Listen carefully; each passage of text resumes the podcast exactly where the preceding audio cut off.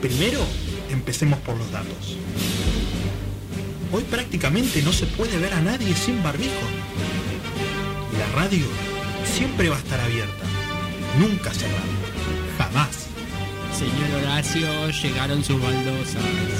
¡Oh! ¡Mi preciosa!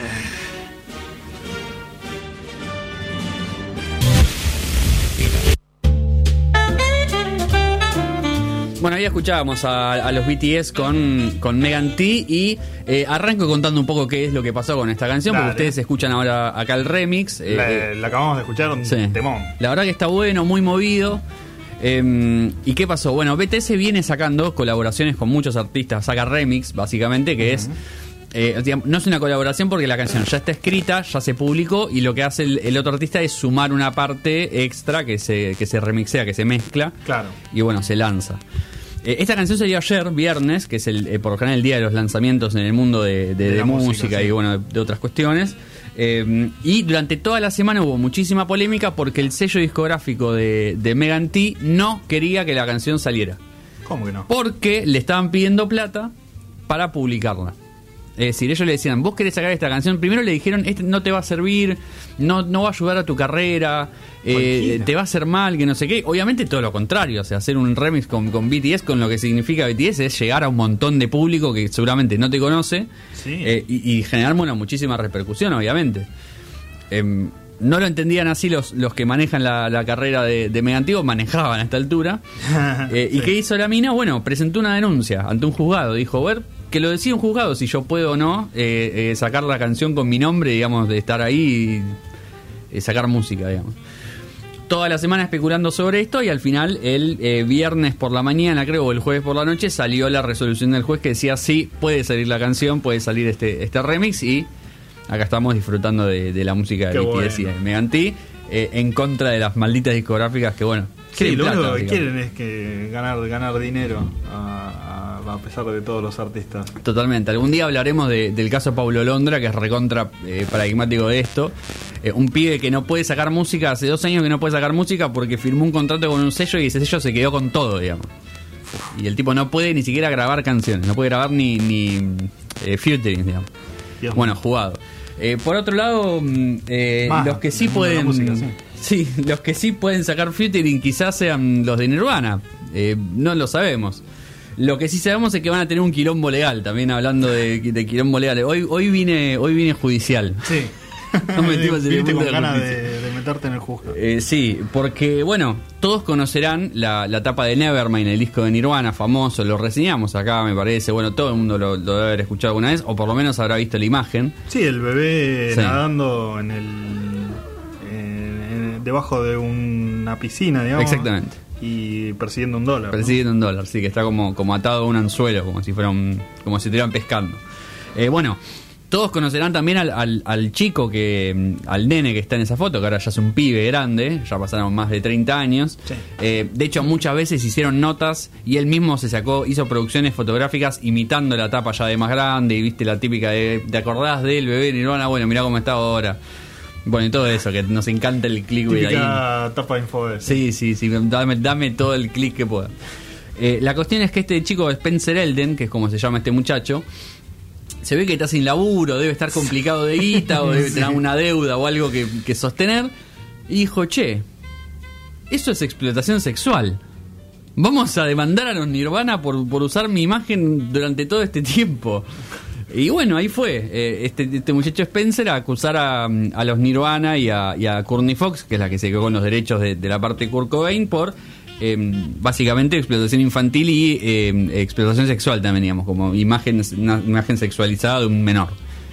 Yo imagino que hubo consentimiento de los padres en su momento y además él eh, después, digamos, aprovechó eso todo el Sí, tiempo. Sí, primero que es súper caladura y segundo, eh, es, es- cualquiera que ve la, la tapa es eh, absolutamente artístico, Sí, digamos, lo que, es- lo que se totalmente. está haciendo no, no es un enfoque sobre la sexualidad del No. chico ni nada, sino que simplemente, bueno, que está nadando en una pileta, entonces, ¿qué vas a hacer? Totalmente, sí. Eh, Nada, qué sé yo. Eh, la gente que se, se aprovecha de, de todo. Y mm, los que se aprovechan para. Bueno, no sé cómo conectarlo realmente. Bueno, sí, se aprovechan para, para filmar a alguien y perder clases. Son los pibes de Sí. esta escuela de la matanza. Qué tremendo. Eh, porque eh, el tema de la semana, uno de los temas de la semana puede ser. Sin duda. eh, el video en el que se ve a una docente de Ciudad de Vita que eh, básicamente está, no, no te diría ni discutiendo, casi como peleándose con un alumno Sí. eh, por eh, motivos políticos que a priori seguramente eh, hubo una discusión, Sí. ¿no? Sí, claramente. Y después se fue de las manos totalmente. Sí, se nota por, por cómo. Porque ella hace referencia a cosas que, que se dijeron que no se están en el video, digamos. Sí, lo- claramente los pibes empezaron a grabar Sí. después. Sí, sí, eh, sin duda. Cuando vieron que ya se fue toda la mierda. Sin Pero- duda. Eh, pero bueno, podríamos escuchar un poco Sí. por si alguno no. Yo, por ejemplo, el video lo vi mucho después, en el momento no lo quise ver. A mí me pasa eso con los videos de que veo que se hace muy viral y veo los comentarios, comentarios y digo, no, no quiero meterme en esto. A Y mí, después, a mí me, bueno, me da como cosa. Sí, da bastante cringe igual también Sí. el video. Se lo advertimos desde ahora. Warning. Pero bueno, eh, escuchemos a la, a la docente de la matanza eh, a- discutiendo con un estudiante. Que esto es gratis, que porque tiene ojitos celeste no va a robar. ¡Te robó! ¿Y este no? ¡Te robó el futuro! ¡No, papi! ¡No te robó nadie! ¡Nadie te robó! Vos podés venir acá y comer esta porquería. ¿Sí? Porque te lo da Ya el califica la, la comida del Estado con una Anda a mierda. pagar con el sueldo de tu papá una escuela privada como esta. Anda, dale. Anda. ¿Sabes cuánto cuesta la cuota en una escuela técnica? 10 lucas de, de 10 lucas para arriba. Y nunca para arriba. 10 lucas para arriba. ¿Tiene tu papá 10 lucas para arriba para, para, para pagar? Porque eso es lo que dejó Macri. Eso es lo que dejó Macri. Bueno, pero entonces te- tengo una pregunta. A ver. Si, si Macri cagó tanto el país y ellos buscan salir. Perdió. Perdió. Gracias a Dios perdió. Claro, sí, perdió. Por eso perdió. Perdió Bueno, porque sí, sí. atacó al pueblo. Atacó al pueblo y se llevó la caraja a él y sus amigos. ¿La entendés o no? ¿Por qué te pensás que el pueblo es boludo? ¿En serio vos te pensás que el pueblo es Y boludo? creo que sí, supongo que creo que sí. Votan a, votan a, una, pre- a una vicepresidenta que tiene causas. Guarda con esta ¿Causa de qué? el- ¿Quién el hace dato. papi? ¿Vos leíste cómo se le hicieron? Dios mío, en serio. Un presidente que puso por decreto dos, dos jueces de la corte. Hay un presidente que tiene ahora. Papi, ¿qué está diciendo? Un presidente que se reúne con un juez para decirle, tenés que a la presa. No le pudieron probar nada. Nada. Excavaron toda la fucking Patagonia. A fucking Yo, Patagonia. A un fiscal montado en una retroexcavadora, haciendo el papel de pelotudo para llenarte las horas de televisión a vos y a gente que piensa como vos.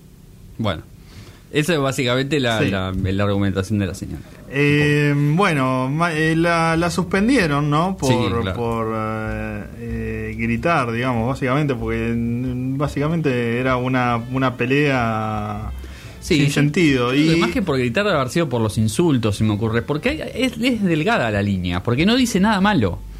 O sea, Mm. ella dice lo que piensa. Claro, es que si fuese todo en otro en otro tono, digamos, Sí, eh, es probable. Sí, muchísimo más. Y, y yo sobre el tono, no, no lo había escuchado entero el video, la verdad. Y yo leí muchos comentarios antes de escucharlo y pensé que había sido una desquiciada, que estaba a los gritos pelados, digamos, y entendé como mandando todos a cagar.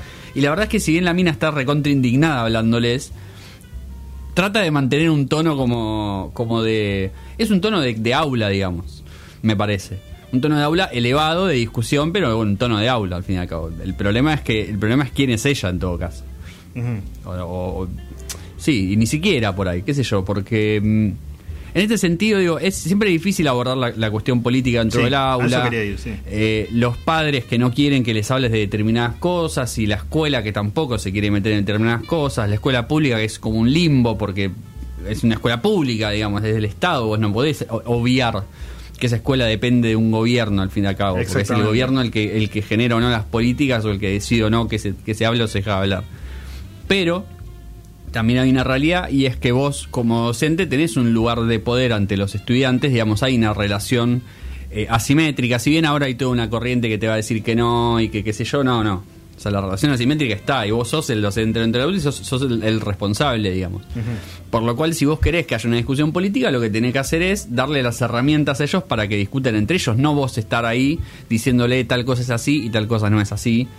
Claro. Por lo menos tenés que expresar que es tu crítico. opinión. Sí. Claro, porque si no, la mina lo dice como, como son todas verdades, digamos. Sí. Y bueno, es discutible. Yo quizás estoy más de acuerdo, seguramente hay otra gente que no. Pero digo, no, no, no es el lugar el aula para ir ahí y decirme Macri hizo esto, hizo lo otro, las causas están todas armadas, digamos. ¿Qué sé yo? Claro. También eh, está bueno decir, no está bueno esto de que se filme todo y de que se viralice todo y de que haya un juicio moral sobre todo lo que hace un docente en el aula. Porque, no, porque es un lugar, digamos, el contrato pedagógico es entre los estudiantes y el docente, no entre no toda la comunidad, toda la sociedad argentina opinando sobre lo que la mina hace o deja de hacer, sobre todo porque tampoco sabemos cómo fue el desarrollo de esa discusión.